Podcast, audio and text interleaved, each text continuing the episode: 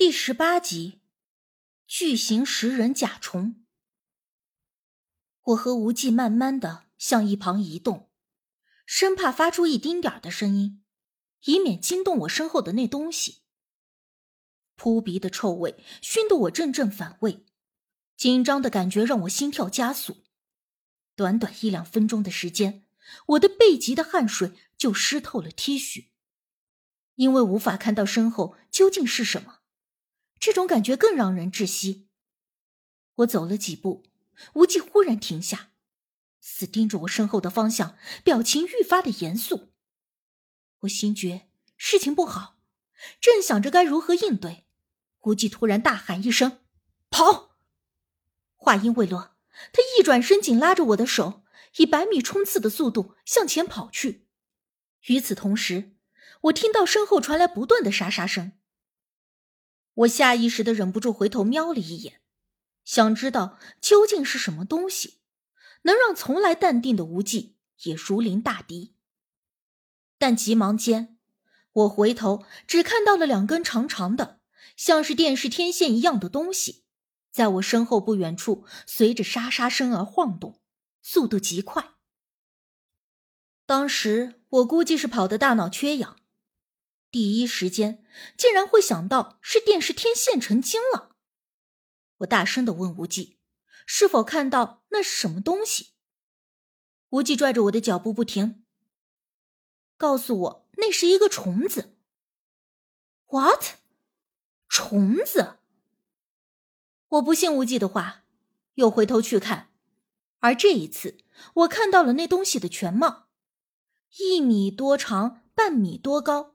一个半圆形、全身黑亮的东西，前面有个相对小小的脑袋，却有大大的尖利牙齿，上头顶着两根天线一样的触须，乍一看更像是个通体黑亮、竖着电线的小汽车。这他妈到底是个什么鬼呀！我跑得上气不接下气。无忌此时也回头看了一眼，而后指着前面的一棵树，让我爬上树去。说他来对付这东西。人在面对生死攸关的时刻，潜力总是无限大的。我自己都没有想到，我一个从来没有上过树的人，竟然顺着几根树杈浅坑爬了上去。脚下刚一站稳，就想拉无忌一起上树，但是他已经朝着另一个方向跑去，同时也引开了那个巨虫。此时，我站在高处仔细的端详，当真就如无忌所说的一样，是个超级无敌巨无霸的大虫子，而且看起来就像是平时都见得到的普通黑色甲虫，只不过被放大了无数倍。为什么这个虫子会长那么大？或者说，这已经不能算是虫子了？没有了我在身边。无忌的行动立刻灵便了很多，他跑到两棵树木之间，引着那个虫子一头撞到了树上，砰的一声巨响，那声音听起来就像是小汽车撞在了树木上。无忌，小心！我忧心不已。无忌目光如炬，身体紧绷着，像一支离弦的利箭。趁着那巨虫撞树之后回神之际，冲上前去，举起砍刀，用力的砍了下去。我是见识过无忌的力气的，他那一刀可以轻轻松松的劈开大腿粗壮的木桩，但是那看似使了大力的一刀砍在巨虫的身上，却并没有造成太大的损伤，刀刃只是嵌进了表皮的甲壳一些，有些许红色的液体落在地上。我看得惊讶，巨虫竟然可以流血。一般昆虫的血液不应该都是绿色之类的吗？但这巨虫身体里流出来的却是像人一样的鲜红血液。无忌一击不成，心知不可硬拼，就在附近与那巨虫绕圈，试图寻找机会。而我突然想到，说：“无忌。”甲壳虫的甲壳最坚硬，腹部和头才是最柔软、容易攻击的地方。无忌没有应声，但我知道他把我的话听了进去，因为我见他忽然窜上了另外一棵树，同时故意发出声响引巨虫近前。那巨虫虽然大到不可思议，像是成了精一样的诡异，但是看起来他的脑子并没有与身形同步进化。发现无忌上树之后，就开始用力的撞树。无忌看准了时机，竟然一下子跳到了那巨虫的身上，同时一手握着砍刀，而另一只手握着一把他不知从哪里拿出来的匕首，两把刀同时插进了巨虫的背部。那巨虫吃痛，疯了一样的四处乱撞，似乎试图将无忌甩下去。但无忌却借助双刀来固定身体，快速的向前移动，最后身体随着甲壳的坡度向巨虫的头部滑落。但就在他即将落地时，双刀忽然插进了巨虫的脑袋上，那巨虫顿时一阵抽搐，细黑的长腿乱蹬几下，趴在地上不动了。短短几分钟的时间，无忌就将一只超级无敌巨无霸甲壳虫给弄死了。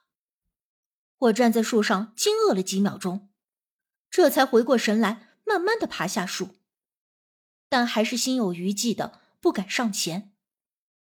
无忌表情非常的淡定，不急不缓的把那双刀从虫子的脑袋上给抽了出来，顿时又有许多的血流了出来，满地都是血腥味，加上那股腐臭的味道，我终是忍不住扶着树干一阵呕吐。等我稍稍的缓过一口气，我便问无忌：“这究竟是什么东西？怎么会有那么大的虫子？而且这里离着村子并不是很远。这巨虫的个头显然不是一两年就长成这样，可为什么这么多年都没人见到过呢？”无忌用枯叶擦了擦刀，说：“这个东西必然是有些年头了。之所以村民们没有见过，那是因为……”小溪口内被高人设置了结界，这些东西应该只能够在小溪口内活动，而无法离开这里。我捋顺了一下，问道：“结界？”无忌颔首。他说：“第一次进入小溪口的时候，就已经觉得这林子里有古怪，只是当时我们并没有深入，所以也就没有察觉到这里有结界。”而上午我们再一次进入这里之后，他就立刻感觉到了，还让我细心想想，这里和外面的感觉是否有什么不同。我仔细的回想了一下，倒是确实有很多不同的地方。进入到了小溪口以后，我的身体本能的察觉到有很多异样的感觉，但是因为这个林子太深，而且被众人说的神乎其神的。所以我也就没有多想，下意识的认为这些奇怪的感觉都是正常的，或者是自己下意识想的太多了。但经过无忌的提醒，我这才有所领会。无忌这才说，他估计这个小溪口里会有古墓，或者是祭祀神坛之类的建筑。我惊讶，之前我想到了古墓。但却并没有想到祭祀神坛，而这会儿我才明白，其实吸引无忌一定要来小溪口的原因，就是他认为这里有可能会有祭祀神坛的古建筑。许久相处，我才知晓，无忌对于各种秘术都有些许的研究，并且对于这方面非常的着迷。也正是因为这样，他不论佛家和道家的法门都熟悉在心。而一个古代的祭祀神坛，有可能还会隐藏着不为人知晓的秘术，所以他想要来一探究竟，就像是武痴寻找武功秘籍一个道理。不过说实话，这些事情不但是他好奇，就连我也十分想要探究一二。后来我们又仔细的去看那只虫，确实就跟我想的普通甲虫没什么区别。无忌说。它之所以长到这么大，或许是跟这个结界有关，又或许是因为它吃的东西不一样。但是有一点是肯定的，一个甲虫可以长那么大，这林子里其他的东西还会有多大？谁也无法肯定。我忽然有些怂了，一个大虫子，我们就已经被折腾的够呛，如果再出现了其他什么可怕的东西，那还不得要了我的小命？比起这些巨型的虫子，或者其他什么东西，好像鬼神冤孽会来得更加可爱一些。我无奈的对无忌吐槽，他也苦笑了一下，说道：“，既然进来了，也就只能既来之则安之了。